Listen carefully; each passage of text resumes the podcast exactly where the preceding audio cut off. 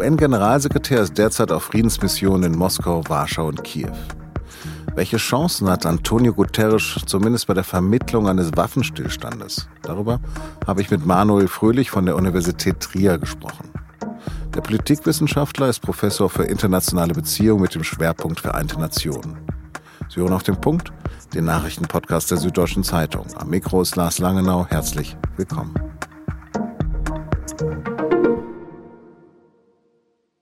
Als Antonio Guterres am Dienstag den Kreml besucht hat, sind zwei Welten aufeinander getroffen. Zwar nennt der russische Außenminister Lavrov den Generalsekretär der UN einen guten Freund, aber weder Lavrov nimmt nach dem mehrstündigen Gespräch das Wort Krieg in den Mund, noch später Staatschef Wladimir Putin.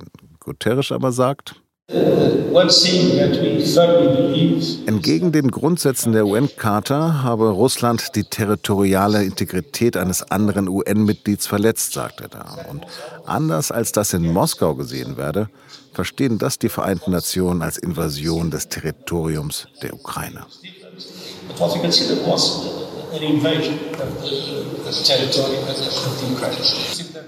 Guterres zeigt sich besorgt über Kriegsverbrechen und fordert eine unabhängige Untersuchung. Er drängt auf eine Feuerpause und verlangt die Einrichtung humanitärer Korridore. Putin wiederum hat nach UN-Angaben ihm später immerhin zugesagt, dass sich die Vereinten Nationen mit dem Roten Kreuz an der Rettung von Zivilisten aus dem belagerten Stahlwerk in Mariupol beteiligen dürfen. Am Mittwoch ist Guterres in Polen und wird dann in die Ukraine weiterreisen, wo er am Donnerstag den ukrainischen Präsidenten Zelensky trifft. Über die Chancen seiner Friedensmission habe ich mit Manuel Fröhlich gesprochen, Politikprofessor an der Uni Trier. Herr Fröhlich, die Schlagzeilen vom Besuch des UN-Generalsekretärs in Moskau sind ernüchternd. Etwa Guterres kommt bei Lavrov keinen Schritt weiter oder seine Russlandreise war zum Scheitern verurteilt. Glauben Sie, dass er doch einen Erfolg hat erzielen können? Es kommt so ein bisschen darauf an, was die Erwartung war. Es war wahrscheinlich nicht zu erwarten, dass er jetzt mit einem Waffenstillstand daraus äh, kommt und Frieden für unsere Zeit verkündet. Er hat selbst die Messlatte ziemlich niedrig gehängt, indem er sich auf humanitäre Fragen konzentriert hat. Das hat er auch sehr deutlich so formuliert, dass es ihm zunächst darum geht, so eine Art Kooperation oder Austauschforum äh, zu schaffen, um solche Evakuierungskorridore ähm, besser organisieren zu können in der, in der Ukraine. Und zum anderen ging es um ähm, Mariupol. Aber äh, die wichtige Nachricht war, glaube ich, zumindest auch in der Wahrnehmung äh, von Guterres und dann auch der vielleicht von Putin, dass dieser Kontakt mit der internationalen Gemeinschaft so stattgefunden hat, dass die UNO überhaupt als Stimme jetzt auch präsent, personalisiert äh, vor Ort da war. Denn es gab ja in der Tat schon eine Reihe von äh, Forderungen, dass die Weltorganisation hier ganz einfach zu wenig macht. Die UN-Generalversammlung hat den russischen Angriffskrieg mehrfach mit überwältigender Mehrheit verurteilt. Aber den Kreml juckt das überhaupt nicht. Welche Macht haben denn überhaupt die Vereinten Nationen? Ja, die Macht der Vereinten Nationen ist jetzt natürlich nicht so eine typische Übertragung von so etwas, wie man das bei staatlicher Macht sich vorstellen würde. Dennoch, glaube ich, waren das wichtige, waren das auch jetzt im kurzen Rückblick schon historische Verurteilungen durch eine sehr erstaunliche Anzahl von Staaten, die sich da gegen Russland gestellt haben und damit für die Prinzipien der UNO-Charta sich ausgesprochen haben. Also das war durchaus bemerkenswert. Es führte nicht, und da haben Sie recht, zu jetzt so einer unmittelbaren Verhaltensänderung äh, auf Seiten Russlands. Ob es sie überhaupt nicht juckt, ähm, das würde ich äh, vielleicht doch mit einem Fragezeichen versehen, wenn man sieht, mit welcher Investition, mit welchen Mühen, mit welchem Aufwand in New York wirklich auch um jede Stimme durchaus auch gekämpft wurde von Seiten der, der russischen Delegation. Also hier so deutlich isoliert äh, vor den Augen der Weltöffentlichkeit zu stehen, das ist nicht im Interesse äh, Russlands und wir sehen hinter den Kulissen durchaus eine momentan noch offene, aber viel Verschiebung auch in alten Allianzen, Nähen ähm, und, und Freundschaftsverhältnissen.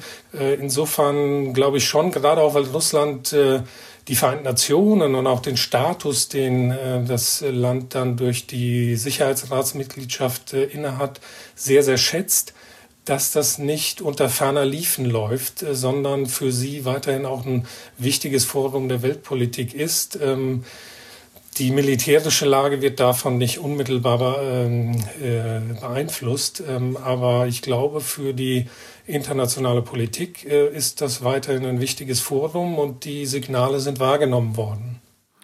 Lassen Sie uns nochmal in den Mikrokosmos gucken. Guterres wird auch dafür kritisiert, dass er nicht zuerst nach Kiew gereist ist. Hätte er?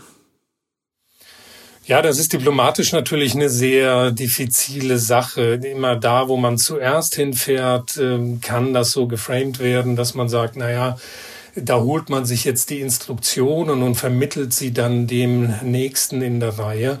Ähm, das ist ja auch in Kiew unangenehm aufgefallen oder auf diesem Wege auch kritisiert worden. Ähm, das liegt jetzt an Guterres morgen, dass er durch seine Kommunikation dort, eventuell auch durch seine Handlungen dort, auch die Wertschätzung dieser Position da klar macht. Er hat sich jetzt ähm, durchaus zunächst einmal auf Moskau eingestellt, hat sich auch in der Kommunikation sehr unparteilich in einigen Bereichen dargestellt und dennoch hat er die Position der Vereinten Nationen deutlich gemacht, ähm, sehr auffällig, als er dann sagte, ja, es gibt zwei Sichtweisen auf den Konflikt und man hätte meinen können, jetzt sagt er einmal die ukrainische, einmal die russische. Und dann stellte er die russische vor und sagte, ja, und dann gibt es noch die Sichtweise der UNO. Und das, glaube ich, nimmt so ein bisschen etwas aus der, aus der Sequenzierung, in der das Ganze ähm, dann jetzt äh, gesehen werden könnte. Aber es bleibt bei ihm jetzt eben auch in äh, Kiew angemessen und klug äh, zu kommunizieren, um eben gerade nicht diesem Eindruck dann ähm, Unterstützung zu geben, dass er jetzt erst einmal bei der Großmacht geklopft hat und von dort aus jetzt Anweisungen weitergibt. Da muss er sich jetzt eigenständiger weiterhin zeigen. Lavrov hat ihn jetzt trotzdem als guten Freund bezeichnet. Wie ist denn das Verhältnis von ihm als ehemaligen portugiesischen Ministerpräsidenten zum Kreml? In der Tat gibt es da so eine Art von professioneller oder auch langjähriger Bekanntschaft, Querstrich, Freundschaft. Das hat Lavrov natürlich jetzt auch instrumentell genutzt, um zu sagen, mit äh, welchem guten Standing äh, man ja mit äh, dem Vertreter der Weltorganisation da unterwegs sei. Ähm, man merkte das in der Pressekonferenz. Es gibt fast so eine Art von ja, Sticheleien dann eher und dennoch waren ganz unterschiedliche Stimmungen da im Raum. Äh, Guterres hat äh, eher auf das Florett als auf den Degen gesetzt. Ähm, aber es war diese Art von professionellem Wir kennen uns, äh, überschattet von doch einer deutlichen Differenz, die auch an die Existenzfrage der UNO geht. Verändern die zunehmenden Waffenlieferungen von Seiten der NATO die Chancen eines Verhandlungsfriedens? Ich glaube tatsächlich, dass die Situation würde man heute verhandeln, hätte Russland äh, tatsächlich äh, noch sehr viel Druckpotenzial äh, mehr ähm, und äh, das wird durch die Waffenlieferungen ausgeglichen. Das ist nicht zum ersten Mal, dass die internationale Gemeinschaft eben durch Waffenlieferungen auch versucht, Verhandlungssituationen naja, auszugleichen, manchmal zu beeinflussen. Aber wir sollten bei all dem vielleicht auch nicht vergessen, dass wenn wir über die UNO reden, dass jetzt Waffenlieferungen an die Ukraine eigentlich dem Regelwerk der Charta entsprechend äh, das Übliche nach dem System kollektiver Sicherheit sind. Ein Mitglied der Vereinten Nationen wurde von einem anderen überfallen. Jetzt sind alle anderen Mitglieder in der Lage und sogar berechtigt, nach der Charta diesem Mitglied äh, zur Seite zu stehen. In der Charta steht nichts darin, dass man äh, darüber, dass man als äh, überfallenes Mitglied möglichst schnell versuchen sollte, ja, sich den Wünschen des Aggressors dann äh, anzupassen. Ähm, also das ist eigentlich ähm, auch äh, das System der kollektiven Sicherheit, so wie es die Charta vorsieht, mit der Besonderheit, dass der Aggressor eben ein ständiges Mitglied äh, des Rates und damit ein herausgehobenes ja, Mitglied der Gesamtorganisation ist. Wie ernst nehmen Sie denn die russischen Warnungen, die erneuten russischen Warnungen von einem Dritten Weltkrieg oder einem Atomkrieg?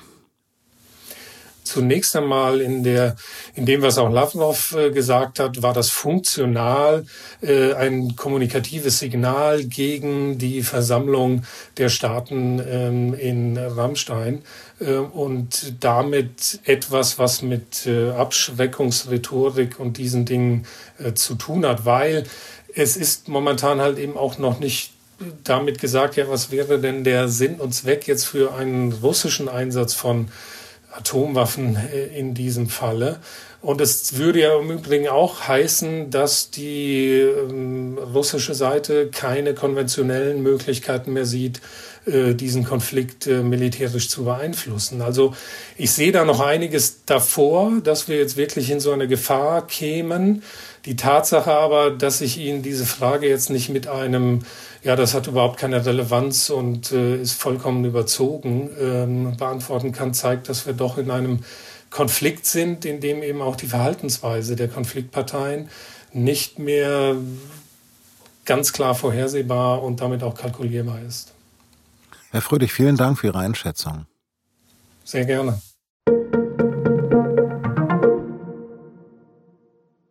Finanzminister Lindner sieht für Deutschland noch keine Hinweise auf eingeschränkte Energielieferungen aus Russland. Gestern war bekannt geworden, dass Russland Gaslieferungen nach Polen und Bulgarien stoppt. Die Lieferungen seien so lange ausgesetzt, bis die beiden Länder in Rubel bezahlten, hieß es aus dem Kreml. Sollten die Lieferungen auch nach Deutschland ausgesetzt werden, rechnet Wirtschaftsminister Habeck mit einer Rezession hierzulande. Ein Gericht in Myanmar hat die frühere Regierungschefin Aung San Suu Kyi zu fünf Jahren Haft wegen Korruption verurteilt. Dies war das erste Urteil. Auf die 76-jährige Friedensnobelpreisträgerin warten weitere Prozesse. Sie steht bereits unter Hausarrest. Für jeden Anklagepunkt drohen der Politikerin bis zu 15 Jahre Gefängnis. In Myanmar hatten sich die Militärs Anfang vergangenen Jahres erneut an die Macht geputscht.